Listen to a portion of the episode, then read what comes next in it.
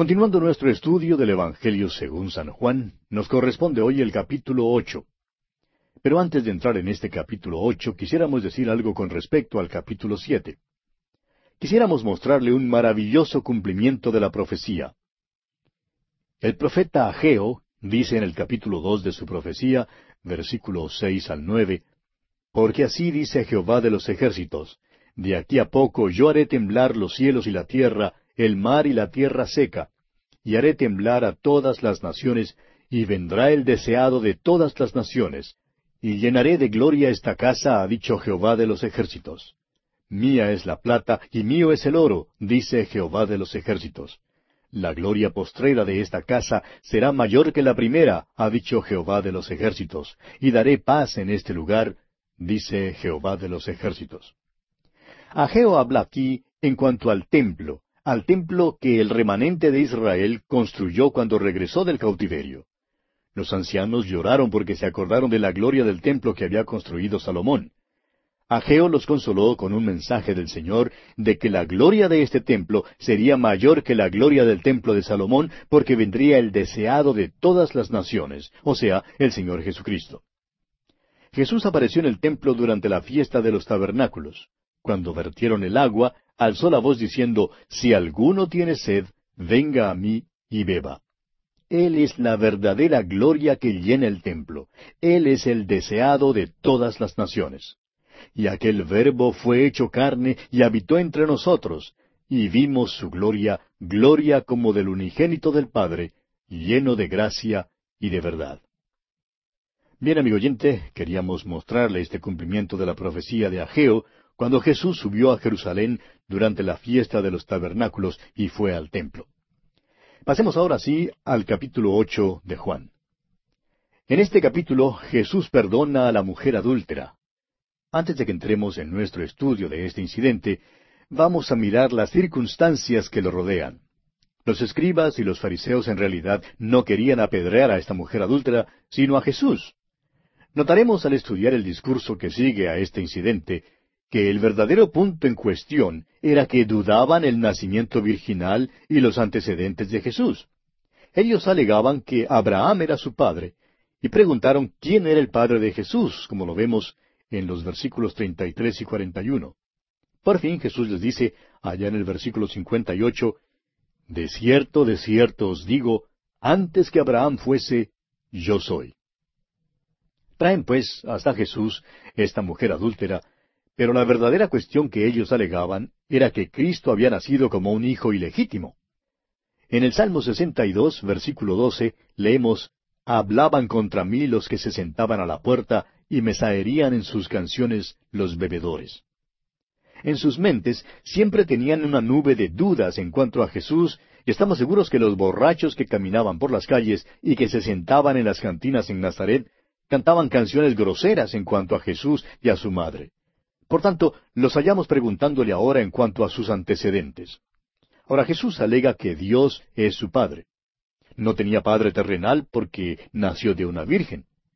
Jesús presenta este argumento cuando dice, antes que Abraham fuese, yo soy. Está alegando que Él es el Cristo, el Hijo del Dios vivo.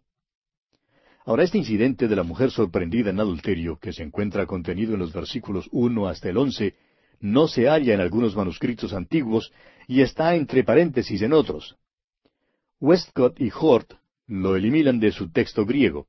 Nestle lo incluye en su texto griego, pero lo pone entre paréntesis. No se halla en algunos de los mejores manuscritos, pero se encuentra en otros. Nosotros sostenemos que pertenece al texto y que los escribas sinceros dejaron de copiarlo porque simplemente no podían resignarse a aceptar lo que dijo. Por tanto, perdieron una gran verdad espiritual. Creemos que los escribas creían que esto podría enseñar el adulterio y así enseñaría a los hombres a pecar, y por eso lo pusieron en corchetes o en paréntesis, o lo pusieron al fin del Evangelio. Y por eso lo hallamos de esa manera en algunos de los manuscritos antiguos. Pero creemos que es parte de la palabra inspirada de Dios, y es por eso que la estudiaremos nosotros. Comencemos pues leyendo los dos primeros versículos de este capítulo ocho del Evangelio según San Juan. Y Jesús se fue al monte de los olivos. Y por la mañana volvió al templo, y todo el pueblo vino a él, y sentado él les enseñaba. Ahora, recuerde usted que la noche anterior se había reunido el Sanedrín y que había allí una división de opinión en cuanto a si Jesús era el Mesías o no. Nicodemo, por su parte, le había defendido. Todos se habían ido a sus casas, pero nadie le convidó a Jesús a quedarse en su casa. Temprano entonces por la mañana, Jesús regresó a Jerusalén y volvió al templo, donde se sentó para enseñar. Continuemos ahora con los versículos tres y cuatro. Entonces los escribas y los fariseos le trajeron una mujer sorprendida en adulterio, y poniéndola en medio le dijeron, Maestro, esta mujer ha sido sorprendida en el acto mismo de adulterio.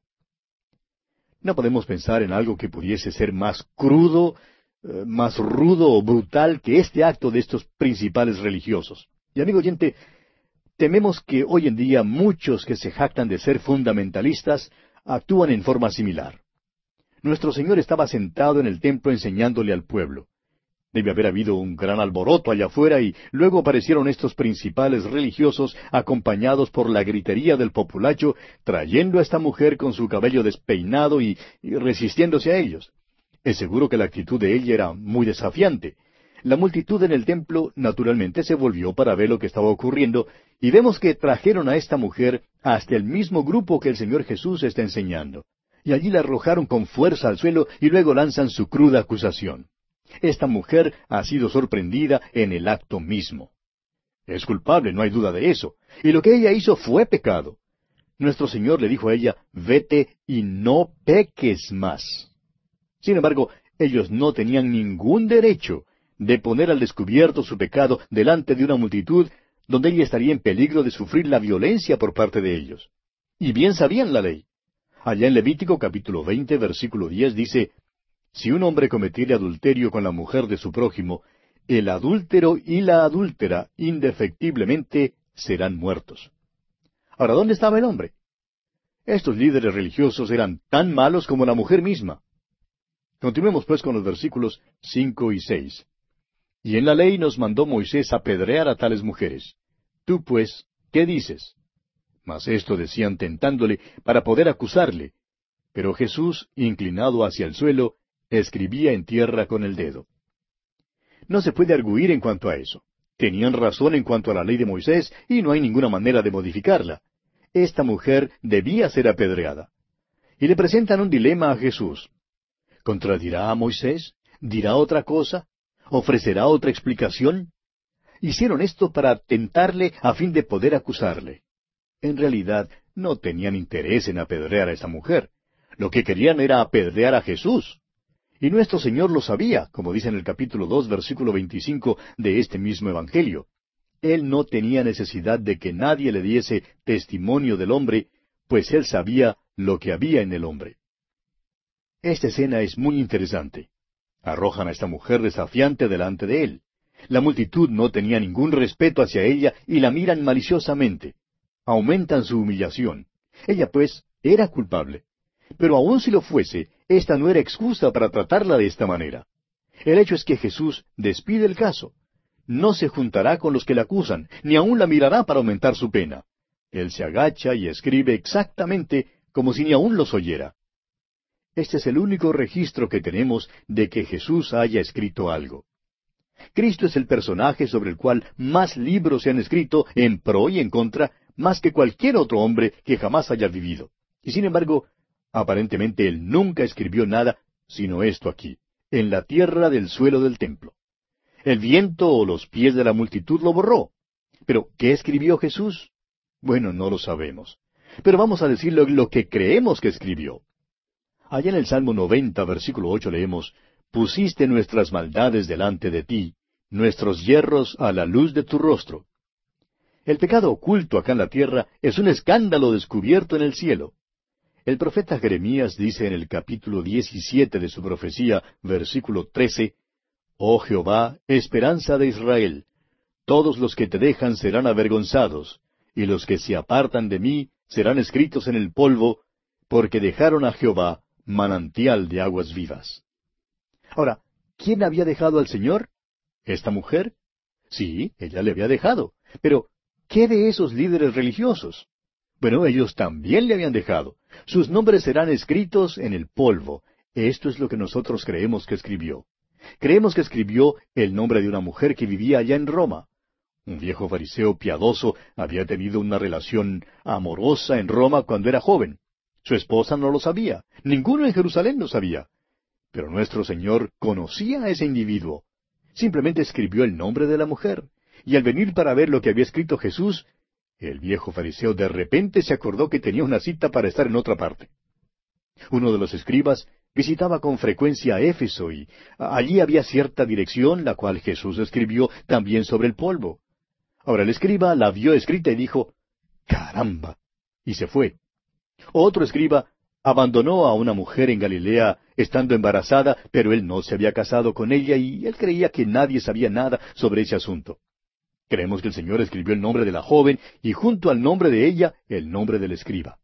Ahora, permítanos, amigo oyente, decirle por qué creemos que Jesús pasó lista aquel día. Bueno, leamos los versículos siete al nueve. Y como insistieran en preguntarle, se enderezó y les dijo, El que de vosotros esté sin pecado, sea el primero en arrojar la piedra contra ella. E inclinándose de nuevo hacia el suelo, siguió escribiendo en tierra. Pero ellos, al oír esto, acusados por su conciencia, salían uno a uno, comenzando desde los más viejos hasta los postreros, y quedó solo Jesús y la mujer que estaba en medio. Jesús da los requisitos para ser juez. Y esto es algo que todos nosotros necesitamos. Podemos tener el derecho de ser jueces de otros con tal que cumplamos el requisito, y este requisito es la impecabilidad.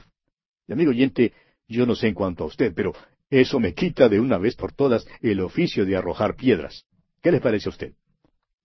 Un viejo comentarista escocés dice en cuanto a este incidente de la mujer adúltera, que los viejos salían primero porque tenían más juicio que los jóvenes. Los jóvenes se quedaron hasta cuando vieron su propio nombre, y luego por fin cayeron en cuenta y también salieron. De modo que no hubo ni un solo hombre que se quedara para apedrear a esta mujer, con la excepción de uno, y ese fue Jesús. Él sí podía haberla apedreado. Todos los demás se habían ido. ¡Qué hipócritas! Bueno, continuemos leyendo los versículos diez y once de este capítulo ocho de Juan. Enderezándose Jesús y no viendo a nadie sino a la mujer, le dijo, Mujer, ¿dónde están los que te acusaban? ¿Ninguno te condenó? Ella dijo, Ninguno, Señor. Entonces Jesús le dijo, Ni yo te condeno, vete y no peques más. Esta mujer era culpable de pecado y según la ley de Moisés, allá en Levítico capítulo veinte, versículo diez, una adúltera debía ser apedreada. ¿Estaba entonces Jesús anulando el sistema mosaico? Por supuesto que no. Él estaba poniendo su cruz entre la mujer y su pecado. Este que es el Hijo de la Virgen, que se vio asediado por una nube de incrédulos, va a la cruz aún para cubrir el pecado de esta mujer. Vino al mundo para ser Salvador. Son muchos los que creen que se pierden porque han cometido cierto pecado. Si usted, amigo oyente, es uno de los que creen esto, tenemos noticias para usted. Uno no se pierde por ser asesino, ni por ser mentiroso, ni por ser ladrón, ni adúltero, ni por cometer otros pecados. Una persona se pierde solo porque no cree en Jesucristo. Jesucristo perdona los pecados, todos los pecados. Él es el Salvador, murió por todos los pecados del mundo. Cualquier persona que acuda al Salvador será perdonada, no importa cuál sea su pecado. ¿Qué regalo más glorioso y maravilloso tiene Dios para usted, amigo oyente? La vida eterna se encuentra en Cristo Jesús. El perdón del pecado se halla en Cristo Jesús. Damos gracias a Dios por el privilegio de predicar su palabra y de poder llevar este mensaje a los que están cargados de pecado. Y bien, llegamos ahora al discurso después de la fiesta. Notemos que Jesús con frecuencia sigue este método. Después de un incidente o un milagro, Él da un discurso sobre ese tema. En este caso, la fiesta de los tabernáculos terminaba con una procesión de antorcha y por tanto Jesús se aprovecha de esta oportunidad para dar un discurso. Es importante ver que Él toma estos actos simbólicos que se realizaban durante todo el tiempo del Antiguo Testamento y se los aplica a sí mismo. Leamos el versículo doce de este capítulo ocho de Juan. Otra vez Jesús les habló diciendo, Yo soy la luz del mundo, el que me sigue no andará en tinieblas, sino que tendrá la luz de la vida. Yo soy. Jesús usó esta frase muchas veces. En el Antiguo Testamento, Jehová es el yo soy el que soy, según Éxodo capítulo tres, versículo catorce. Francamente, en el tiempo del Antiguo Testamento no sabían tanto en cuanto a Dios. Sabían que tenía existencia propia, que tenía toda sabiduría y todo poder. El Señor Jesús vino a esta tierra no sólo para redimir al hombre, sino también para revelar a Dios al hombre. Jesús da mucha información en cuanto a quién es Dios. Se sirve de las cosas comunes como el pan, la luz y el agua para hablar de lo admirable. Se sirve de lo ordinario para hablar de lo extraordinario, de lo físico para hablar de lo espiritual, de lo temporal para hablar de lo eterno, de lo presente para hablar de lo futuro, de lo terrenal para hablar de lo celestial, de lo limitado para hablar de lo ilimitado, y de lo finito para hablar de lo infinito. Como usted ve, amigo oyente, el conocer a Dios como uno que tiene existencia propia todavía no nos revela mucho. Existe sin tener que respirar, comer ni beber. Pero estas cosas sí son necesarias para sostener la vida en nosotros. Jesús nos da una revelación de Dios cuando nos dice que Él es el pan, que Él es el agua y que Él es la vida. Entonces comprendemos que Dios no tan solo tiene existencia propia, sino que también suple todas nuestras necesidades. Escuche usted algunas de las alegaciones de Cristo. En el capítulo seis de este Evangelio de Juan, versículo treinta y cinco, Él dijo, Yo soy el pan de vida. En este capítulo ocho, versículo doce que acabamos de leer, dice, Yo soy la luz del mundo. Luego en el capítulo diez, versículo siete, encontramos estas palabras, Yo soy la puerta de las ovejas. Y en el versículo nueve del mismo capítulo diez, Yo soy la puerta. Luego en el versículo once dice, Yo soy el buen pastor. En el versículo veinticinco del capítulo once, él dice, Yo soy la resurrección y la vida. En el capítulo catorce, versículo seis de este Evangelio de Juan, él dice, Yo soy el camino y la verdad y la vida. Y allá en el capítulo quince, versículo cinco de este Evangelio de Juan, él dice, Yo soy la vid, vosotros los pámpanos. Ahora, volviendo al versículo doce que hemos leído, notamos que Jesús está diciendo, Yo soy la luz del mundo. Acaba de exponer el pecado de los escribas y los fariseos que le habían traído a esta mujer sorprendida en adulterio. Eran tan culpables como ella, pero ellos tuvieron que huir. Cuando uno prende la luz, todas las ratas, los murciélagos y, los chinches salen corriendo, porque la luz expone el pecado, y es por eso que los escribas y los fariseos tuvieron que salir. Jesús dice que él es la luz. Y esta es la alegación o la declaración más elevada que ha hecho acerca de sí mismo hasta aquí en este Evangelio de Juan. Una de las definiciones de Dios es que Él es luz, según lo leemos en la primera carta del apóstol Juan, capítulo uno, versículo cinco. Es perfecto en su santidad y en su justicia. Aún la luz física es una de las cosas tanto más complicadas como una de las cosas más esenciales para nosotros. ¿Quién en verdad sabe lo que es? Algunas veces funciona como ondas y otras funciona como partículas de materia. Lo sobresaliente es que los hombres, actuando sobre estas dos definiciones o principios, han podido lograr invenciones y descubrimientos extraordinarios. Algunos dicen que las dos cosas son verdad, y sin embargo hay otros que dicen que ambas no pueden ser verdad. ¿Es la luz la ausencia de tinieblas? ¿O son las tinieblas la ausencia de la luz? Decimos que un cuarto se llena de luz. ¿Qué queremos decir? ¿Pesa más cuando se llena de luz? Pues bien, no comprendemos la luz. Y es cierto que un niño no comprende la luz, pero sí sabe lo suficiente en cuanto a ella como para encender la luz para que haya luz al entrar a un cuarto. Jesucristo es la luz del mundo. Él es la luz espiritual. Así como el sol es la luz física de este mundo, así la luz espiritual de este pobre mundo es Jesucristo mismo. Y como a un pequeñito le es posible tener suficiente juicio como para entrar en la luz, Así el pecador hoy en día, aunque sea necio y vagabundo, puede entrar en la presencia del Señor Jesucristo. Hay quienes niegan que Cristo es la luz del mundo. Están caminando en la luz de la luna. Ahora la luna no tiene luz propia, sino que deriva su luz y la refleja del sol. Esta civilización en la cual vivimos hoy en día lo debe todo a Cristo. Los hospitales, los orfanatos, la consideración de los pobres, los derechos del obrero, todos reflejan al Señor Jesucristo. Uno de los motivos por el cual tenemos tantos problemas hoy en día en nuestra civilización es que nos hemos desviado tan lejos de la luz. El mundo simplemente anda en la luz de la luna. Sin embargo, el Señor Jesús extiende su invitación. Él dice, El que me sigue no andará en tinieblas, sino que tendrá la luz de la vida. Y amigo oyente, si usted quiere encontrar la verdadera luz que ilumine su vida completamente, le exhortamos a que en este mismo momento usted acuda a Cristo Jesús y la reciba en su corazón como su Salvador personal. Solo entonces su vida irradiará la verdadera luz que Él da a cuantos en Él confían. Es nuestra oración que la luz de Cristo brille en usted desde ahora y para siempre.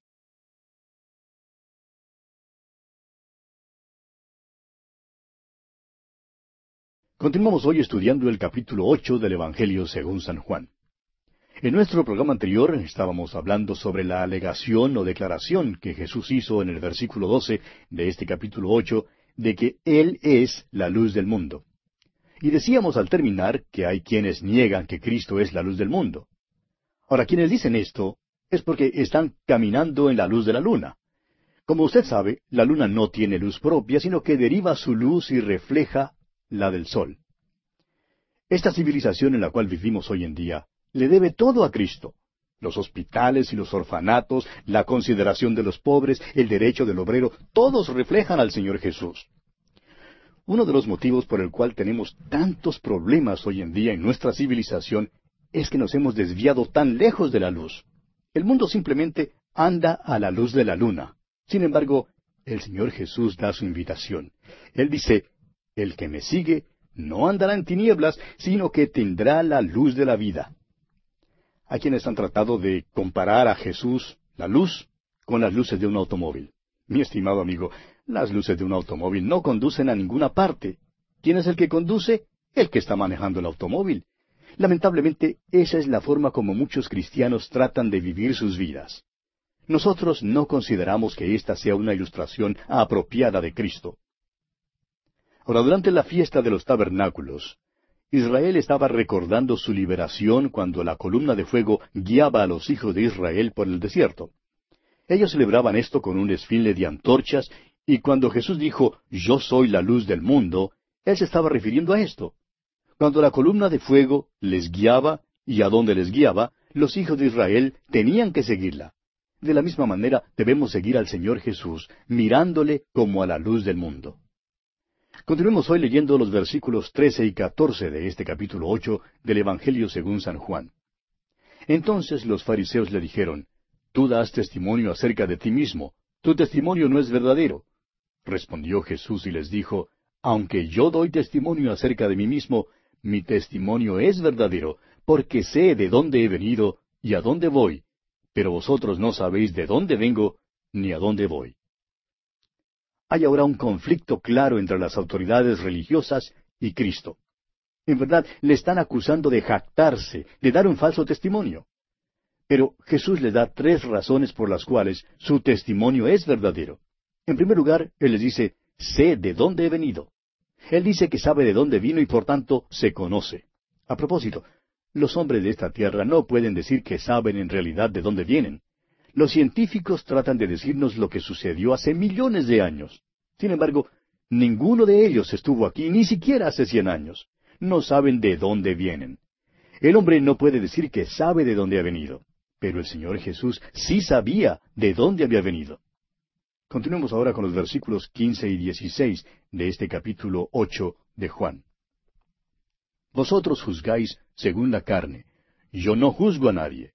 Y si yo juzgo, mi juicio es verdadero, porque no soy yo solo, sino yo y el que me envió, el Padre.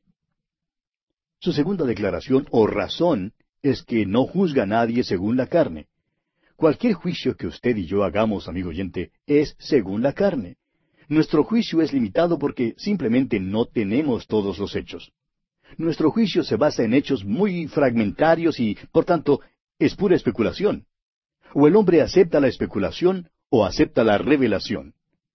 Si uno juzga según la carne, es natural que seguirá la especulación. El Señor Jesús dice que no juzga a nadie según la carne. Da el juicio que viene del cielo. Da el punto de vista de Dios, según la estimación de Dios. Esta es la revelación y difiere del punto de vista del hombre. Es por eso que la hostilidad de estas autoridades religiosas aumenta. Amigo oyente, ¿cuál de las dos acepta usted? ¿La especulación del hombre o la revelación de Dios? El Señor Jesús continuó hablando aquí en los versículos 17 y 18 y dice, Y en vuestra ley está escrito que el testimonio de dos hombres es verdadero. Yo soy el que doy testimonio de mí mismo, y el Padre que me envió da testimonio de mí. Y aquí tenemos la tercera razón por la cual su testimonio es verdadero. El Padre da testimonio de él. Ellos habían escuchado al Padre como una voz del cielo, y le dijeron aquí en el versículo 19, ¿Dónde está tu Padre? Respondió Jesús, Ni a mí me conocéis, ni a mi Padre. Si a mí me conocieseis, también a mi Padre conoceríais. De nuevo desprestigian su nacimiento. Al parecer entendían que José no era su padre. Ahora fíjese usted que Jesús llama a Dios el Padre mi Padre. Y esa es una relación diferente que cuando usted y yo llamamos a Dios nuestro Padre. ¿Recuerda usted lo que Jesús le dijo a María Magdalena después de su resurrección? Le dijo, Subo a mi Padre y a vuestro Padre. Amigo oyente, llegamos a ser hijos de Dios mediante la fe en Jesucristo, pero Él lo llama Padre debido a su posición en la Trinidad. Jesús es Dios el Hijo, y se dirige a Dios el Padre. Esto no tiene nada que ver con la generación ni con la regeneración. Se trata de su posición en la Trinidad. Y él dice, si a mí me conocieseis, también a mi Padre conoceríais. Y aquí está la hendidura. Aquí está el verdadero punto en cuestión. Si es que vamos a conocer a Dios el Padre, amigo oyente, tenemos que venir por medio de Jesucristo. No hay otra manera de conocerle. Leamos ahora los versículos veinte y veintiuno de este capítulo ocho de Juan. Estas palabras habló Jesús en el lugar de las ofrendas, enseñando en el templo, y nadie le prendió porque aún no había llegado su hora. Otra vez les dijo Jesús, Yo me voy y me buscaréis, pero en vuestro pecado moriréis. A donde yo voy, vosotros no podéis venir. El tesoro estaba en la corte de las mujeres. Este es el lugar a donde le habían traído a la mujer sorprendida en adulterio usted puede notar la magnitud de la falta de comprensión de estos líderes judíos. En primer lugar le preguntan, ¿Dónde está tu padre? Y ahora aquí en el versículo 22 le preguntan, ¿se matará a sí mismo? No saben nada en cuanto al hecho de que él ha estado enseñándole a los suyos que iba a Jerusalén para morir en manos de los gentiles, que estos mismos líderes religiosos le entregarían y que moriría una muerte redentora por los pecados del mundo. ¿Se mataría a sí mismo? Claro que no pero es seguro que dará su vida en rescate por muchos. Continuemos ahora leyendo los versículos 23 y 24 de este capítulo 8 de Juan. Y les dijo, Vosotros sois de abajo, yo soy de arriba, vosotros sois de este mundo, yo no soy de este mundo. Por eso os dije que moriréis en vuestros pecados, porque si no creéis que yo soy, en vuestros pecados moriréis. Encontramos este mismo pensamiento en la primera carta del apóstol Pablo a los Corintios capítulo 15. Tenemos el hombre natural, que es de la tierra, terrenal. El hombre natural puede entender cualquier cosa que diga el hombre natural. El hombre terrenal. En otras palabras, es posible que cualquier hombre que tenga una naturaleza humana entienda el conocimiento humano, es decir, si tiene un cociente intelectual que sea lo suficientemente alto. Pero el conocimiento divino es diferente, amigo oyente. Es espiritual, es celestial y tiene que ser amado para poder entenderse. Solo el Espíritu de Dios puede tomar las cosas de Cristo y revelárnoslas. Eso es lo que Jesús dice aquí. Los hombres mueren porque son pecadores. Esa es la consecuencia natural del pecado. Si no creéis que yo soy, dice Jesús, en vuestros pecados moriréis. Ahora, ¿puede salvarse una persona en su lecho de muerte? Claro que sí. Le es posible salvarse si acepta al Señor Jesucristo como su Salvador personal. Pero una persona puede rechazar demasiado al Señor, así como le rechazaron estos judíos. Viene un tiempo cuando una persona rechaza a Cristo tantas veces que nunca querrá aceptarle. Leamos ahora el versículo 25. Entonces le dijeron, ¿Tú quién eres? Entonces Jesús les dijo, Lo que desde el principio os he dicho. Estos judíos no sabían cuál era la misión de Jesús ni su obra. Tampoco le conocían. ¿Dónde está tu padre? le dicen. Luego le preguntan, ¿se matará a sí mismo? Y ahora, ¿tú quién eres? Jesús responde que su declaración en cuanto a sí mismo siempre es la misma. Él firmemente alega ser el Mesías, el Salvador del mundo. Veamos ahora el versículo 26. Muchas cosas tengo que decir y juzgar de vosotros, pero el que me envió es verdadero, y yo lo que he oído de él, esto hablo al mundo. Nuestro Señor siempre dijo que lo que hacía y lo que decía era lo que el Padre quería que hiciera y dijera. Alegó que Dios el Padre le había enviado y que hacía la voluntad del Padre. Nunca apeló a su propia mente ni a su propio intelecto. Y esto también es verdad para nosotros hoy en día. El Evangelio sencillo que predicamos hoy es lo que constituye el mensaje de mayor importancia. El versículo 27 ahora dice, Pero no entendieron que les hablaba del Padre. No comprendieron el verdadero sentido de sus palabras. Son de la tierra, son de aquí abajo, son del mundo. Es por eso que no entienden estas verdades espirituales. Versículo 28 ahora dice, Les dijo pues Jesús, Cuando hayáis levantado al Hijo del Hombre, entonces conoceréis que yo soy, y que nada hago por mí mismo, sino que según me enseñó el Padre, así hablo. Cuando Jesús se llama a sí mismo el Hijo del Hombre, se refiere a la profecía de Daniel capítulo siete, versículos trece y catorce. Pero leamos estos dos versículos. Daniel capítulo siete, versículos trece y catorce dice, Miraba yo en la visión de la noche, y he aquí con las nubes del cielo venía uno como un hijo de hombre, que vino hasta el anciano de días, y le hicieron acercarse delante de él. Y le fue dado dominio, gloria y reino, para que todos los pueblos, naciones y lenguas le sirvieran. Su dominio es dominio eterno, que nunca pasará, y su reino uno que no será destruido. El Hijo del Hombre viene hasta Dios, el anciano de días, y es coronado y hecho soberano de este universo. Por tanto, el Señor Jesús se refiere aquí a su crucifixión y también a su coronación, que todavía está por cumplirse. Después de la muerte y la resurrección de Cristo, Muchos de estos hombres creyeron. Se nos dice allá en el libro de los Hechos de los Apóstoles que muchos de los sacerdotes en Jerusalén creyeron. Esto es lo que Jesús les está diciendo ahora. Y después, después de su resurrección, muchos de los que le estaban persiguiendo ahora reconocerán que Él era quien alegaba ser. Es la muerte redentora de Cristo lo que explica por qué vino y quién es Él. En realidad no le es posible a uno conocer quién es Jesús sino hasta saber lo que Él ha hecho. Ahora, no es preciso que uno crea en su nacimiento virginal para ser salvo. Pero si usted, amigo oyente, es salvo, entonces tendrá que creer en su nacimiento virginal. Leamos ahora los versículos 29 y 30. Porque el que me envió conmigo está, no me ha dejado solo el Padre, porque yo hago siempre lo que le agrada. Hablando él estas cosas, muchos creyeron en él. ¿Ha llegado usted, amigo oyente, alguna vez, al fin del día, deseando haber hecho las cosas de una manera diferente? Nuestro Señor nunca llegó al fin del día con algún pesar de este tipo.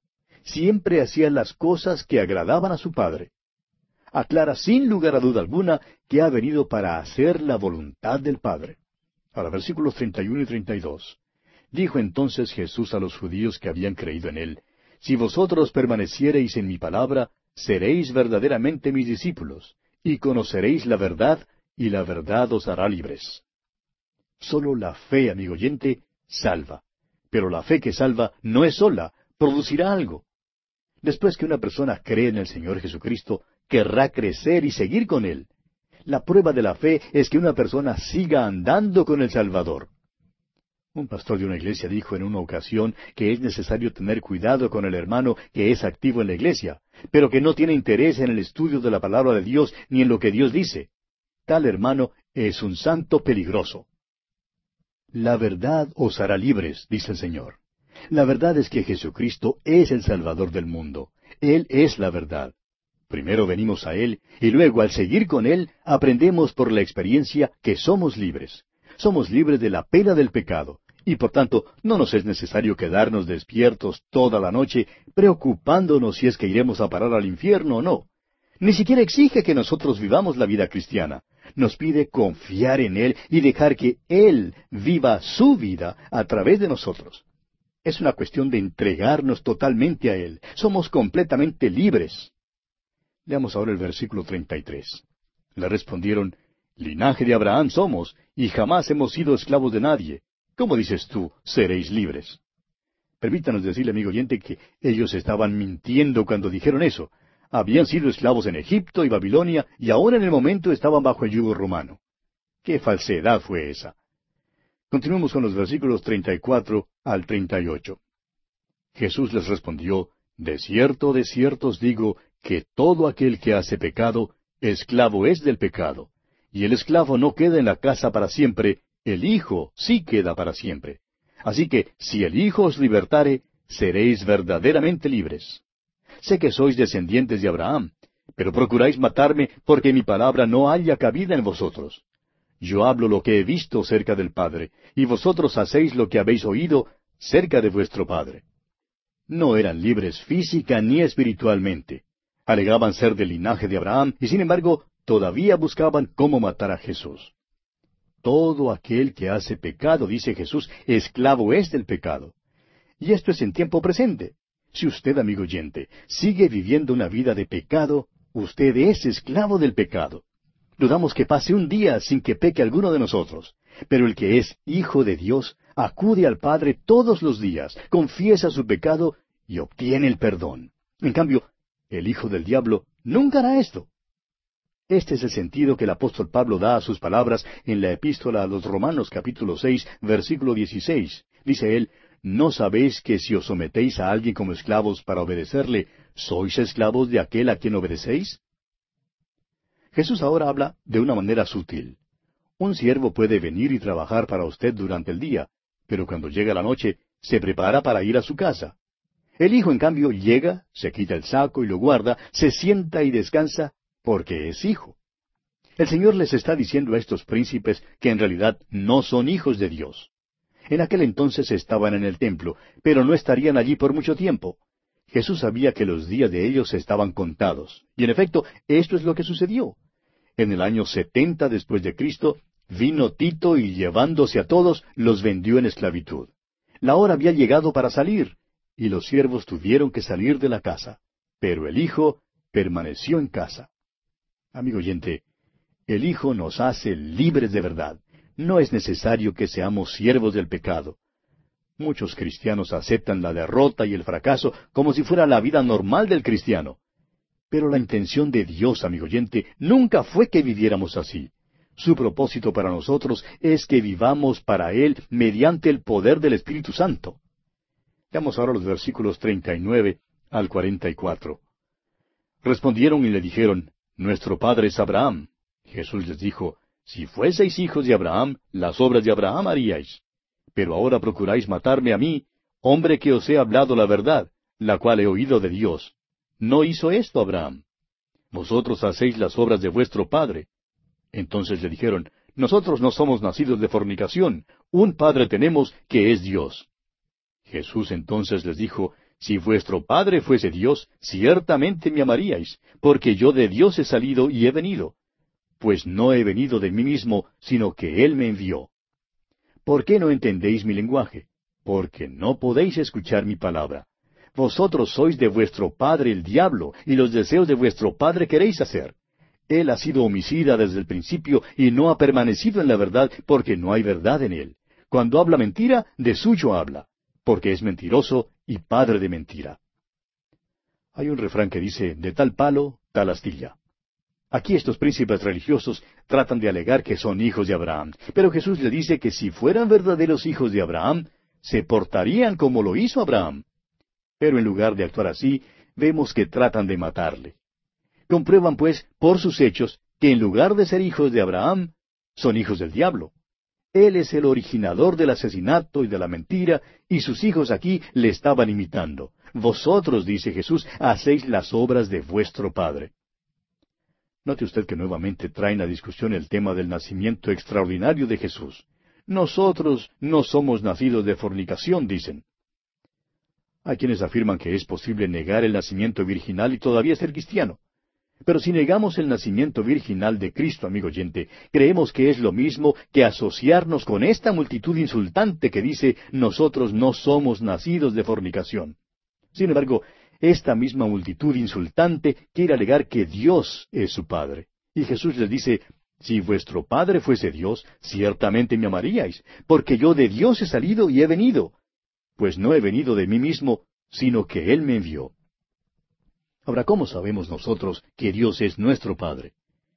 El apóstol Juan en su primera epístola capítulo cinco versículo uno nos da la respuesta. Dice él, Todo aquel que cree que Jesús es el Cristo es nacido de Dios. Y todo aquel que ama al que engendró, ama también al que ha sido engendrado por él. Y aquí, amigo oyente, vamos a detenernos por esta oportunidad porque nuestro tiempo ha llegado a su fin. Continuaremos Dios mediante en nuestro próximo programa.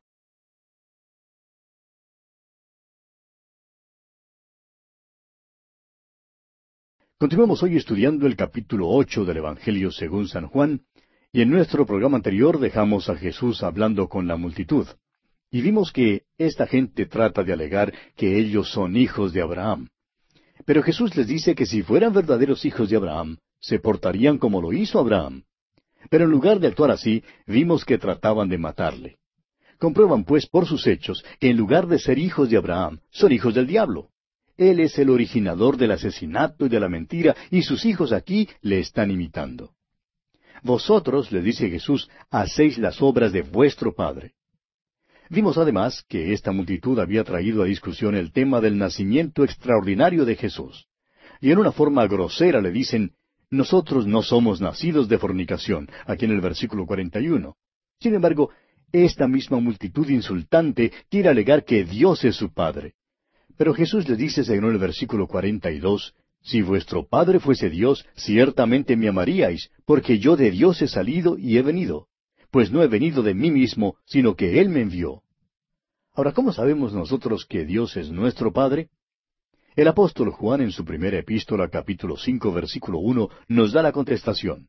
Nos dice, Todo aquel que cree que Jesús es el Cristo es nacido de Dios, y todo aquel que ama al que engendró ama también al que ha sido engendrado por él. Estos judíos creían que eran hijos de Dios cuando en realidad eran hijos del diablo. Hoy en día hallamos esta misma creencia. Esta doctrina de la paternidad universal de Dios y la fraternidad universal de los hombres nos ha metido en mucha dificultad aún como naciones. Nos sentamos en la mesa de conferencias para hablar de la paz con los hijos del diablo y nos llamamos hijos de Dios.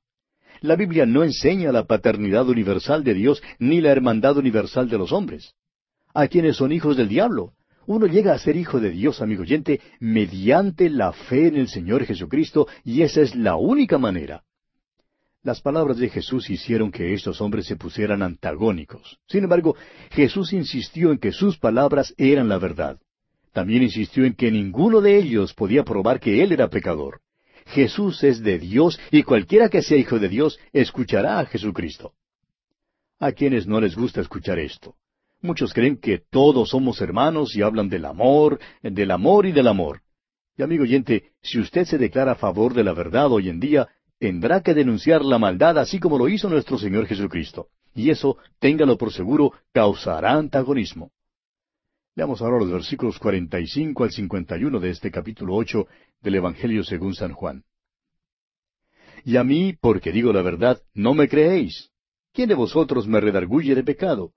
Pues si digo la verdad, ¿por qué vosotros no me creéis? El que es de Dios, las palabras de Dios oye. Por esto no las oís vosotros, porque no sois de Dios. Respondieron entonces los judíos y le dijeron, ¿No decimos bien nosotros que tú eres samaritano y que tienes demonio? Respondió Jesús, Yo no tengo demonio, antes honro a mi Padre, y vosotros me deshonráis.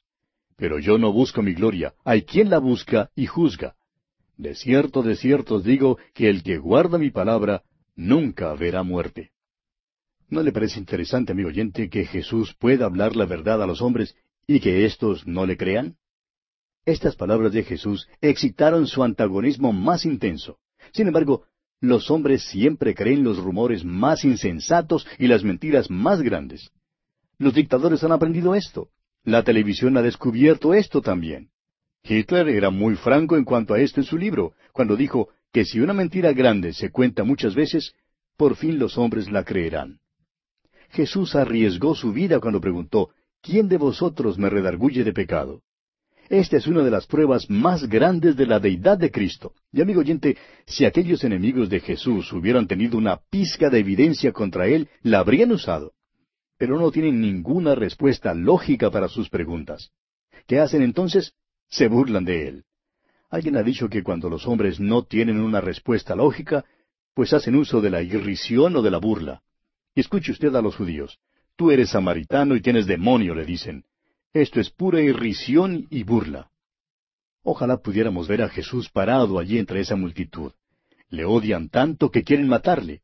Ellos tienen homicidio en sus corazones. Pero Él no tiene nada más que amor en su corazón e irá hasta la cruz para morir por ellos. Conspiran para matarle, pero Él les ofrece la vida. Jesús dice, el que guarda mi palabra nunca verá muerte. Les está ofreciendo la vida eterna, la vida espiritual. Amigo oyente, este Jesús es más que hombre. Leamos ahora los versículos finales de este capítulo ocho de Juan, versículos cincuenta y dos al cincuenta y nueve. Entonces los judíos le dijeron, Ahora conocemos que tienes demonio. Abraham murió y los profetas, y tú dices, el que guarda mi palabra nunca sufrirá muerte. ¿Eres tú acaso mayor que nuestro padre Abraham, el cual murió? Y los profetas murieron. ¿Quién te haces a ti mismo? Respondió Jesús, Si yo me glorifico a mí mismo, mi gloria nada es. Mi Padre es el que me glorifica, el que vosotros decís que es vuestro Dios. Pero vosotros no le conocéis, mas yo le conozco. Y si dijere que no le conozco, sería mentiroso como vosotros. Pero le conozco y guardo su palabra. Abraham vuestro padre se gozó de que había de ver mi día, y lo vio, y se gozó. Entonces le dijeron los judíos, ¿Aún no tienes cincuenta años y has visto a Abraham? Jesús les dijo, De cierto, de cierto os digo, antes que Abraham fuese, yo soy. Tomaron entonces piedras para arrojárselas, pero Jesús se escondió y salió del templo, y atravesando por en medio de ellos, se fue. Ahora, ¿jamás vio Abraham a Cristo? Por cierto que sí le vio. Las apariciones de Dios en el Antiguo Testamento eran apariciones de Jesucristo. En el capítulo uno, versículo dieciocho de este Evangelio de Juan leemos, A Dios nadie le vio jamás. El unigénito Hijo que está en el seno del Padre, Él le ha dado a conocer. Además, aunque el cuerpo de Abraham había sido sepultado allí, Abraham no estaba muerto de veras, sino que estaba en la presencia de Dios. Como dijo el mismo Señor Jesucristo allá en Lucas capítulo veinte versículos treinta y siete y treinta y ocho, Dios de Abraham, Dios de Isaac y Dios de Jacob, porque Dios no es Dios de muertos, sino de vivos, pues para Él todos viven. El teólogo liberal de hoy en día trata de decir que Jesucristo era un gran maestro, pero que nunca en realidad alegó que Él mismo fuese Dios. Amigo oyente, Escuche usted las palabras que él dice aquí en el versículo 58 de este capítulo 8 de Juan. Antes que Abraham fuese, yo soy. No dice yo era, sino yo soy. Él es el Jehová, el yo soy. Los judíos lo entendían perfectamente bien. Sabían precisamente lo que él estaba diciendo. Sabían que Jesús estaba diciendo que él mismo era el Jehová. Y por eso tomaron piedras para arrojárselas. El punto en cuestión es Jesucristo. Los judíos se hallan en un aprieto. Tenían que hacer una decisión en cuanto a Él. Y usted, amigo oyente, tiene que hacer una decisión en cuanto a Él. ¿Jesucristo es la verdad o es mentiroso? ¿O es Dios y Salvador o no lo es? Usted, amigo oyente, tiene que decidir. O le acepta o le rechaza. Recuerde que la decisión suya no cambia de ninguna manera la realidad de quién es Jesucristo. Él es el gran yo soy. Él es Jehová, el Dios eterno. Usted, amigo oyente, tiene que decidir entre aceptar o negar esto. Y así concluimos nuestro estudio del capítulo ocho del Evangelio según San Juan. Llegamos ahora al capítulo nueve. En este capítulo Jesús sana a un ciego de nacimiento. Este milagro se encuentra registrado en los primeros siete versículos de este capítulo nueve. Comencemos pues leyendo el primer versículo. Al pasar Jesús vio a un hombre ciego de nacimiento. El Señor había estado dando su discurso sobre la luz del mundo. Alegó que Él era Dios, y los judíos precisamente por esto querían matarle. Cuando Jesús se escondió y salió del templo atravesando en medio de ellos, fue sólo por un milagro que pudo escapar de la multitud tan airada. Su hora aún no había llegado y por tanto no podían prenderle. El incidente que sigue ahora es realmente una prolongación del discurso sobre la luz del mundo. Los enemigos del Señor Jesús no podían ver porque eran ciegos espiritualmente. De modo que Jesús se escondió de ellos y pasó por entre todos ellos sin que nadie le viera. El ciego aquí tampoco podía ver, aunque la luz del mundo se paró delante de él, pero veremos que Jesús se revelará a él. Antes de que el ciego pueda ver, necesita tener restaurados los ojos. La luz debe ser recibida. Tiene que haber un receptor tanto como un remitente de la luz. Quizá usted haya escuchado este argumento clásico en cuanto al sonido. Si un árbol cae en el bosque y nadie está presente para oírlo caer, ¿hubo un sonido? La respuesta obvia es que hubo ondas sonoras, pero si no había ningún oído allí para recibir el sonido e interpretarlo, nadie oye el sonido. Esto es lo que Juan capítulo uno versículo cinco significa. La luz en las tinieblas resplandece, y las tinieblas no prevalecieron contra ella. Debe haber un receptor. La falta de vista significa que la luz no está allí. La luz revela la condición del ojo. La luz del mundo revela la condición del alma. Los fariseos, por ejemplo, creían que veían, pero eran ciegos. Hay una historia que se cuenta en cuanto a una explosión en una mina de carbón en el estado de Virginia Occidental, en los Estados Unidos. Cuando habían rescatado a los mineros y los habían traído afuera a un lugar seguro, uno de los jóvenes dijo, Prendan la luz. Todos le miraron sorprendidos y se dieron cuenta entonces de que la explosión le había dejado ciego. En las tinieblas, adentro, ni él ni ellos habían dado cuenta de que era ciego. Pero la luz le reveló tanto a él como a los demás que había quedado ciego. Esto es lo que Jesús quiere decir en el versículo 39 de este capítulo 9 de Juan. Para juicio he venido yo a este mundo, para que los que no ven vean, y los que ven sean cegados. La luz revela la verdadera condición. Y entonces aquellos que son ciegos, pero que no se han dado cuenta, pueden saber que son verdaderamente ciegos. Un miembro eminente del Parlamento inglés llevó al señor Berkey, un gran estadista y orador, a escuchar al doctor Black, uno de los más grandes predicadores en las Islas Británicas. El doctor Black predicó un sermón potente que exaltó al Señor Jesucristo. El amigo esperó la reacción del señor Burke al sermón, y por fin el señor Burke dijo, es un gran orador, pero ¿de qué habló? Aquí pues había un hombre de gran talento, pero era ciego. Nuestro deber es predicar la palabra de Dios, y allí termina nuestra responsabilidad si es que hemos rogado que el Espíritu Santo la bendiga.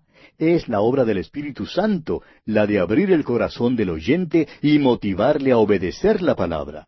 Nosotros debemos presentar la luz del mundo a los hombres, pero es el Espíritu Santo quien puede abrir los ojos. Esto es lo que significan las palabras que se encuentran en la segunda carta del apóstol Pablo a los Corintios, capítulo dos, versículos quince y dieciséis, donde leemos Porque para Dios somos grato olor de Cristo en los que se salvan, y en los que se pierden, a estos ciertamente olor de muerte para muerte, y a aquellos olor de vida para vida. Somos simplemente tan exitosos cuando no ganamos un alma como cuando la ganamos. Simplemente debemos brillar como luces para presentar a Jesucristo la luz del mundo. Alguien nos dirá, ¿dónde está la luz? Y tendremos que decir, el pobre ciego. Otro nos dirá, gracias por enseñarme la luz. Yo era ciego, pero ahora veo. Continuemos entonces leyendo el versículo dos de este capítulo nueve del Evangelio según San Juan. Y le preguntaron sus discípulos diciendo, Rabí, ¿quién pecó, este o sus padres, para que haya nacido ciego? Los discípulos quieren establecer la causa de su enfermedad. Quieren discutir quién tiene la culpa, quién ha pecado. En aquel entonces probablemente había cuatro respuestas que habrían dado. Los paganos de aquel entonces, también como muchos hoy en día, creían en la reencarnación. Los judíos nunca aceptaron esta explicación. Luego tenemos el argumento de la herencia, que Jehová visita la maldad de los padres sobre los hijos hasta la tercera y cuarta generación, como lo vemos allá en Éxodo capítulo veinte, versículo cinco. Ahora sabemos que esto es posible y que la ceguera en algunos casos puede ser el resultado del pecado del padre. Luego había la explicación de que el pecado de Adán fue pasado a cada miembro de la familia humana, y por tanto, todos están sujetos a la muerte y la enfermedad. Y por último, los rabinos judíos creían que un niño, aun estando en el vientre, podía pecar. Veamos entonces la respuesta de Jesús en los versículos tres hasta el cinco de este capítulo nueve de Juan. Respondió Jesús, No es que pecó éste ni sus padres, sino para que las obras de Dios se manifiesten en él. Me es necesario hacer las obras del que me envió, entre tanto que el día dura. La noche viene cuando nadie puede trabajar. Entre tanto que estoy en el mundo, luz soy del mundo. Jesús no contesta su pregunta. Dice que lo importante no es el explorar el pasado tratando de encontrar quién es el culpable. La cosa que hay que hacer es sanar al hombre. Dios tiene sus propios motivos sabios para permitir enfermedades, sufrimientos y dificultades. Dios no siempre nos revela el por qué permite que pasen las cosas. Dios tiene su senda y no se propone informarnos de todos sus caminos. Nos pide en cambio que caminemos con Él por la fe en las horas obscuras de la vida. Francamente, creemos que debemos comprender que nuestro Señor no está diciendo aquí, ni por un momento, que este caso era un caso experimental, que era una especie de experimento espiritual. No, Señor. Creemos que la puntuación del versículo nos conduce a conclusiones erróneas. Jesús está diciendo, no es que pegó éste ni sus padres. Punto. Es para que las obras de Dios se manifiesten en él. Me es necesario hacer las obras del que me envió, entre tanto que el día dura. Dios me ha creado a mí y le ha creado a usted, amigo oyente, para su gloria. No nos creó para que tratáramos de ganar fama aquí. Nos creó para su gloria. Y si no comprendemos eso, no podemos comprender el propósito real de nuestra creación. Estas pruebas y sufrimientos nos vienen porque traen gloria a Dios. Este ciego, por la curación de su ceguera, traería gloria a Dios. El ciego no solamente vería, y piense usted en cuánto se gozaría del hecho de que podría ver durante el resto de su vida, sino que también verá a Jesucristo y le conocerá como su Salvador. Ahora Jesús vuelve a su declaración original, Yo soy la luz del mundo. La noche espiritual ha enseguecido a toda la raza humana. No hay nadie que pueda ver. Cristo es la luz espiritual del mundo y sin Él todos somos ciegos. Pero mientras Él esté en el mundo, Él es la luz del mundo. Él todavía está en el mundo hoy en día, amigo oyente. Se nos acerca por medio del Espíritu Santo. Y a menos que el Hijo de Dios abra nuestros ojos por medio del Espíritu Santo para que podamos ver las cosas espirituales, permaneceremos ciegos. Leamos ahora los versículos seis y siete de este capítulo nueve de Juan. Dicho esto, escupió en tierra, e hizo lodo con la saliva, y untó con el lodo los ojos del ciego. Y le dijo, Ve a lavarte en el estanque de Siloé, que traducido es, enviado.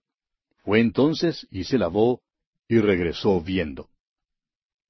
Cristo tuvo que tocar al ciego, y el ciego tuvo que obedecer a Cristo. Es necesario, amigo oyente, que Cristo toque nuestra vida espiritual y le dé nueva vida al nervio óptico, el que en nosotros está muerto espiritualmente. No es cuestión de quién pecó, pues como dice el apóstol Pablo en su carta a los Romanos capítulo tres versículo veintitrés, por cuanto todos pecaron y están destituidos de la gloria de Dios. Si Cristo no ha tocado sus ojos, amigo oyente, usted aún está ciego. Hay tantas personas hoy en día en nuestras iglesias que son ciegos y no lo saben. Muchos escriben al programa y dicen que han estado escuchando el programa durante meses y que luego de repente sus ojos fueron abiertos y ahora ven. Como el pobre joven de la explosión de la mina, hay quienes están parados ante la luz de la palabra de Dios y sin embargo dicen, ¿por qué no prenden la luz? Eso es exactamente lo que hizo Poncio Pilato. Preguntó, ¿qué es la verdad? mientras estaba parado allí mismo, en la presencia de quien dijo, Yo soy el camino y la verdad y la vida. Necesitamos, amigo oyente, dejar que Cristo toque nuestros ojos para que veamos en realidad usted notará que Cristo tocó a este hombre, aunque el hombre todavía no le podía ver. Luego Jesús le mandó a que se lavara, y el hombre le obedeció. Podemos preguntar, ¿por qué Jesús usó este método para curar al ciego? Bueno, creemos que hay varias razones. Primero, este Evangelio presenta la deidad de Cristo, pero también manifiesta a Jesús como hombre. Jesús acaba de alegar sobre su deidad y ahora toca al ciego, hombre a hombre. En segundo lugar, el ciego tiene que obedecer al Señor Jesús si es que va a ver. En tercer lugar, el Señor le envía al estanque que se llama Siloé, y Juan se esmera en decirnos que esto significa enviado. Aún el nombre del estanque da testimonio de que Jesús es enviado del Padre. Jesús le está diciendo a este hombre que él ha sido enviado del Padre, y de la misma manera envía ahora al hombre. La cuarta razón es que el ciego necesitaba agua para hacerle ver. El agua es un símbolo de la palabra de Dios, según muchos pasajes de las Escrituras. Creemos sinceramente que no puede haber ninguna conversión sin la palabra de Dios. El Salmo 119, versículo 130 dice, La exposición de tus palabras alumbra, hace entender a los simples. La quinta razón es que los judíos necesitaban este testimonio porque en el versículo 29 dicen, Nosotros sabemos que Dios ha hablado a Moisés, pero respecto a ese, no sabemos de dónde sea. Tienen que ver mediante esta curación del ciego que Jesús es el Dios hombre, el que es enviado del Padre. Que esto requiere su obediencia y que necesitan de la palabra de Dios. Y nosotros también necesitamos ver esto, amigo oyente.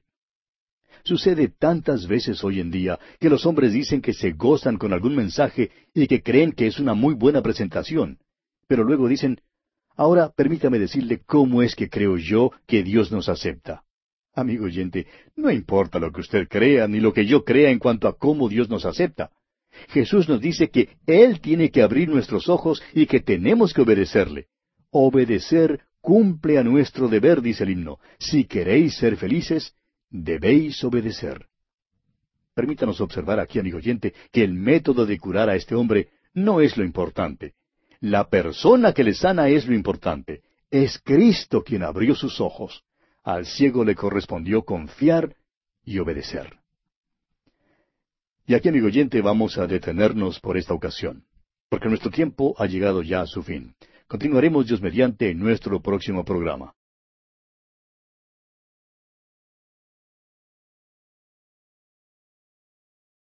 Continuamos hoy estudiando el capítulo nueve del Evangelio según San Juan. Y estábamos considerando la sanidad que Jesús efectuó a un ciego de nacimiento. Y concluimos nuestro programa anterior diciendo que el método que Jesús empleó para curar a este ciego no es lo importante. La persona que le sana es importante. Es Cristo quien le abrió los ojos. Al ciego solo le correspondió confiar y obedecer. Jesús empleó diferentes métodos para sanar a los enfermos. Ahora, si el método fuera el del toque, y un hombre creyera que el toque es lo importante, entonces tal hombre insistiría en que todo el mundo necesita la misma experiencia que él ha tenido. Jesús sanó a muchos otros sin necesidad de tocarles. Estos, por su parte, insistirían en que uno no necesita experimentar nada, ni aun su toque. Dirían que todo lo que necesita uno es la palabra de Dios. Ni siquiera sería necesario que Jesús estuviera presente. Pero entonces viene este ciego aquí en el capítulo nueve del Evangelio de Lucas, y él diría que todos estaban equivocados. Diría que es necesario ser tocado primero para luego lavarse en el estanque. Hay tantos ciegos hoy en día que les gusta discutir en cuanto a una ceremonia o a una experiencia. Pero lo importante, amigo oyente, es venir a Cristo, creer en Él y obedecerle. El Señor dice, al que a mí viene, no le echo fuera. Es la persona del Señor Jesucristo lo que es importante. Pausemos ahora por unos momentos para ver cómo la condición de este ciego se compara con nuestra condición como pecadores antes de ser salvos. Primero, el ciego estaba fuera del templo, excluido de Dios. Recuerde usted que el apóstol Pablo dice allá en su carta a los Efesios capítulo dos versículos doce y trece que estábamos alejados de los pactos de la promesa sin esperanza y sin Dios en el mundo. Esa es la condición de todos antes de ser salvos, sin Dios, sin esperanza, excluidos. En segundo lugar, el hombre era ciego. No le era posible ver al Salvador. Se dice que un hombre escuchó una vez un sermón que predicó un tal Juan Witherspoon sobre el texto que dice, Yo soy la puerta, el que por mí entrare será salvo, y entrará y saldrá y hallará pastos. Al regresar a su casa aquella noche, se dijo a sí mismo, Siempre he admirado a Juan Witherspoon, pero esta noche no le podía seguir. Siempre ha sido mi impresión que él es un gran predicador, pero esta noche no pude comprender lo que dijo. Al llegar a su casa, metió la llave en la cerradura y abrió la gran puerta de su casa colonial y dijo, Ah, ahora veo. Su familia que estaba adentro se sorprendió y riendo le dijo, Claro que ves. Estabas afuera en la oscuridad y ahora has entrado en la luz. Y él contestó, No, no es eso. Ahora veo que Jesús es la puerta y que la fe es la llave que abre la puerta. Acabo de abrir esta puerta y cuando hice eso, la abrí con la llave de la fe y he confiado en Cristo y ahora veo. Amigo oyente, éramos ciegos cuando estábamos sin Cristo. ¿Le vio usted como su propio Salvador antes de ser salvo? ¿Era maravilloso para usted en aquel entonces? Claro que no, porque éramos ciegos. Ahora, en tercer lugar, este hombre era ciego de nacimiento. Y nosotros nacimos en pecado, entramos en el mundo como pecadores. En cuarto lugar, la condición de este ciego era tal que estaba fuera del alcance de la ayuda humana. Nadie tenía una cura para su ceguera. Nosotros, por nuestra parte, éramos pecadores irremediables en este mundo y nadie tenía una curación para nosotros. En quinto lugar, este hombre era mendigo y esto sí que le cae mal a muchos. No les gusta admitir que son mendigos. Estarían dispuestos a pagar por la salvación, pero el caso es que no está en venta. Uno tiene que venir a Dios, amigo oyente, para recibir la salvación, así como vino este mendigo ciego. Dios da la salvación, la regala. Este mendigo nunca podría haber comprado la salvación porque no tenía nada con qué comprarla.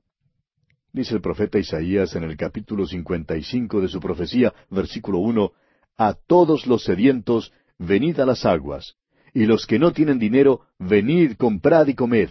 Venid, comprad, sin dinero y sin precio, vino y leche. En sexto lugar, este hombre no le hizo ninguna súplica a Jesús. El ciego Bartimeo, de quien leemos en el capítulo diez del Evangelio según San Marcos, no se quedó callado, pero este hombre simplemente se sentó allí. Él no conocía a Jesús, pero una vez que lo conoció, pasó mucho tiempo creciendo en la gracia y en el conocimiento de Jesucristo. Amigo oyente, permítanos preguntarle, antes de conocer a Jesús, ¿quería usted ser salvo de veras? ¿Estaba usted buscando la salvación? ¿Estaba usted buscando al Señor Jesucristo? Ahora, si usted es un hombre ordinario, no le estaba buscando, amigo oyente. Usted no le busca a Él, pero Él sí le busca a usted. Esa es la historia del hombre y su salvación. Y en séptimo lugar, otros tenían piedad de este pobre ciego. Los judíos pasaban por su lado en camino al templo. Los discípulos de Jesús, por su parte, querían discutir en cuanto a su situación no tenían ninguna intención de tener misericordia de este hombre y no estaban dispuestos a hacer nada por él. Esta es la descripción de la familia humana. Pero Cristo, y sólo Cristo, es quien puede ayudarnos.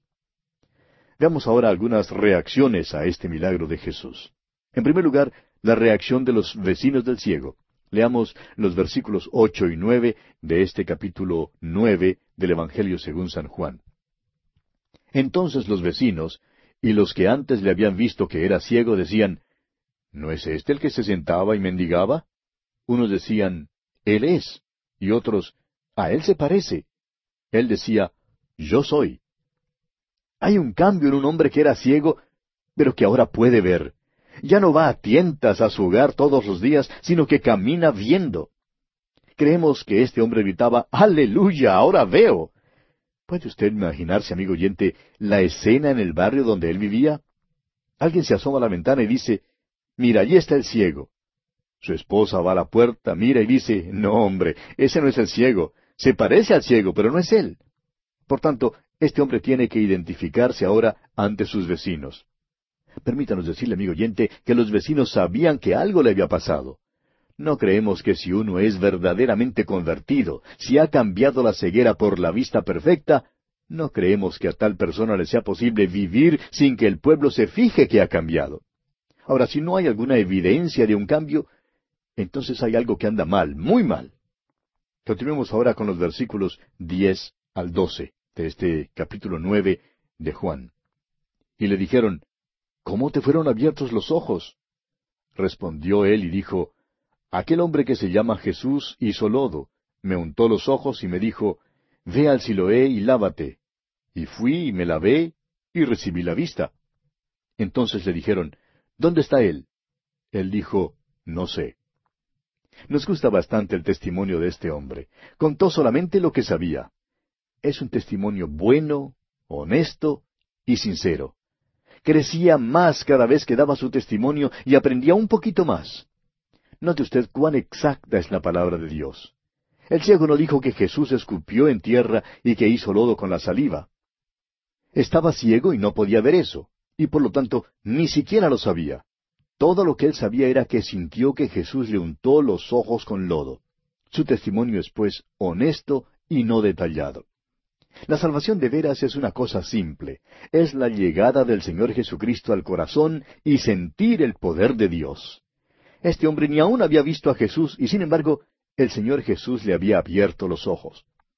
Lo importante para nosotros, amigo oyente, no es ver a Jesús, sino creer en Él. Eso es lo importante. Veamos ahora la reacción de los fariseos a este milagro de Jesús. Leamos los versículos trece hasta el dieciocho de este capítulo nueve del Evangelio según San Juan.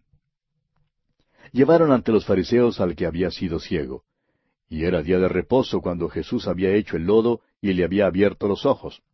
Volvieron pues a preguntarle también los fariseos cómo había recibido la vista. Él les dijo, Me puso lodo sobre los ojos, y me lavé y veo. Entonces algunos de los fariseos decían, Ese hombre no procede de Dios porque no guarda el día de reposo. Otros decían, ¿Cómo puede un hombre pecador hacer estas señales? Y había disensión entre ellos. Entonces volvieron a decirle al ciego, ¿Qué dices tú del que te abrió los ojos? Y él dijo, que es profeta. Pero los judíos no creían que él había sido ciego y que había recibido la vista hasta que llamaron a los padres del que había recibido la vista. Una vez más vemos que el testimonio de este hombre es muy sencillo. Uno creería que estos fariseos se habrían regocijado porque un ciego ahora podía ver. Uno creería que cantarían el gran coro Aleluya. Pero note usted la reacción de estos fariseos. Simplemente no saben qué hacer en cuanto a un hombre ciego de nacimiento que ahora puede caminar viendo. Sin duda, estos hombres eran muy vivos. Creemos que no hay ni sombra de duda de que habrían sido más que iguales a los filósofos griegos. Eran peritos en arguir. Y veremos que van a emplear un método silogístico para arguir. Primero, la premisa mayor, luego la premisa menor y finalmente la conclusión. Este es el método silogístico. Si las dos premisas son verdaderas, la conclusión entonces tiene que ser verdadera. Pero si una u otra de las premisas es falsa, la conclusión será falsa. Por tanto, lanzan un argumento falso. Así es, escuche usted, la premisa mayor. Todos los que son de Dios guardan el día de reposo. La premisa menor. Jesús no guarda el día de reposo. La conclusión. Luego, Jesús no es de Dios. Discuten así para evitar que las personas allí lleguen a una conclusión verdadera y correcta que sería la siguiente. Premisa mayor. Solo los de Dios pueden dar vista a un ciego de nacimiento. Premisa menor. Jesús dio vista a este ciego. La conclusión, luego, Jesús es Dios. Desafortunadamente, amigo oyente, hallamos que hay controversias similares en nuestras iglesias hoy en día. Hay argumentos en cuanto a las cosas que no son esenciales mientras el mundo afuera se muere y se va al infierno ciego al Evangelio. Todavía hay el mismo argumento. No guarde el día de reposo, lo que quiere decir no lo hace de la manera nuestra. Por lo tanto, hay una división y una confusión en cuanto a la cuestión del día de reposo. En su argumentación preguntan, ¿cómo puede un hombre pecador hacer estas señales? Y esto es lo mismo que ayudó a creer al ciego. Si un pecador no puede hacer tales milagros, y sin embargo sus ojos han sido abiertos y él puede ahora ver, entonces el que hizo esto tenía que ser profeta, tenía que ser de Dios. El ciego ha dado otro paso en su progreso espiritual. Notemos que por otra parte dice, pero los judíos no creían. Cuando los hombres no quieren creer una cosa, amigo oyente, es asombroso las pequeñeces que tratan de desenterrar para evadir la verdad no aceptan el informe del hombre y por tanto llaman a sus padres. Y esto nos conduce a la reacción de los padres ante el milagro de Jesús. Leamos los versículos siguientes, versículos 19 hasta el 22 de este capítulo 9 de Juan. Y les preguntaron diciendo, ¿Es este vuestro hijo, el que vosotros decís que nació ciego? ¿Cómo pues ve ahora? Sus padres respondieron y les dijeron, Sabemos que este es nuestro hijo y que nació ciego. Pero cómo ve ahora, no lo sabemos. O quién le haya abierto los ojos, nosotros tampoco lo sabemos. ¿Edad tiene? Preguntadle a él. Él hablará por sí mismo. Esto dijeron sus padres porque tenían miedo de los judíos, por cuanto los judíos ya habían acordado que si alguno confesase que Jesús era el Mesías, fuera expulsado de la sinagoga. Aquí está la convivencia religiosa y es una de las cosas más perniciosas imaginables. Las autoridades religiosas tratan de hallar a alguien a quien culpar, y los padres quieren salir de esto. Las autoridades nunca disputaron el hecho de que el hombre era ciego de nacimiento y que ahora podía ver. Los supuestos profesores de teología de hoy en día, que se sientan en sus sillas giratorias en las universidades, son los que dudan de los milagros. La gente en aquel entonces nunca negó que un milagro se hubiera realizado. Los padres de este hombre sabían que había ocurrido un milagro, pero no estaban preparados para explicar cómo se había realizado el milagro. No querían ser excomulgados porque eso era una cosa terrible para un judío. Las autoridades les condenarían al ostracismo, y ellos no querían exponerse a este tipo de apuros. Las autoridades religiosas, pues, no pueden negar el milagro, pero ahora tratan de impedir que el Señor Jesús reciba la honra por haberlo hecho. Fíjese usted lo que le dicen al hombre que había sido ciego aquí en el versículo 24. Entonces volvieron a llamar al hombre que había sido ciego y le dijeron, Da gloria a Dios, nosotros sabemos que ese hombre es pecador. Ahora los judíos vuelven a su primer argumento. Dicen que este hombre es pecador porque había violado, según ellos, el día de reposo. Dicen que no se debe darle la gloria a este hombre ni al Señor Jesús, sino solo a Dios. Parece ser una cosa bella y pía, ¿verdad? Leamos ahora el versículo 25. Entonces él respondió y dijo, Si es pecador, no lo sé. Una cosa sé, que habiendo yo sido ciego, ahora veo. Este hombre todavía no ha visto al Señor Jesús. Esta es la segunda vez que le traen a la corte y ahora ya está cansado de todo esto. Sin embargo, escuche usted su testimonio. Él dice, una cosa sé, que habiendo yo sido ciego, ahora veo. Ese es el testimonio de cualquier pecador que ha sido salvo. Habiendo yo sido ciego, ahora veo. Una vez me encontraba en tinieblas espirituales, pero ahora estoy en la luz espiritual. Antes no conocía a Cristo, pero ahora le conozco como mi Salvador personal. A veces escuchamos algunos testimonios bastante largos. No sabemos en cuanto a usted, amigo oyente, pero nos cansa a veces un poco escuchar unos testimonios así. Y creemos que muchos de estos testimonios son embellecidos y pulidos para tratar de hacerlos un poco más atractivos. A veces el énfasis está puesto sobre la vida pasada, en tal manera que los hermanos salen como los héroes en su testimonio. Algunos cuentan que antes eran líderes de una mafia, eran eh, miembros de una eh, cuadrilla de rufianes, o eran alcohólicos de los más malos, o los jugadores más empedernidos, etc. Dicen que entonces escucharon el Evangelio y se convirtieron. Y lo que pasa entonces, amigo oyente, es que todos quedan muy impresionados con el testimonio y salen diciendo, ¿escuchaste el testimonio de fulano de tal? y se ocupan tanto en hablar acerca de fulano de tal y todas las cosas que él había hecho antes, que ni siquiera hacen mención de Cristo. Amigo oyente, el nudo o punto clave de cualquier testimonio que yo quiero escuchar es simplemente este, habiendo yo sido ciego, ahora veo. Y bien, amigo oyente, vamos a detenernos aquí por esta ocasión porque nuestro tiempo ha llegado a su fin. Continuaremos, Dios mediante, estudiando este capítulo nueve del Evangelio según San Juan en nuestro próximo programa.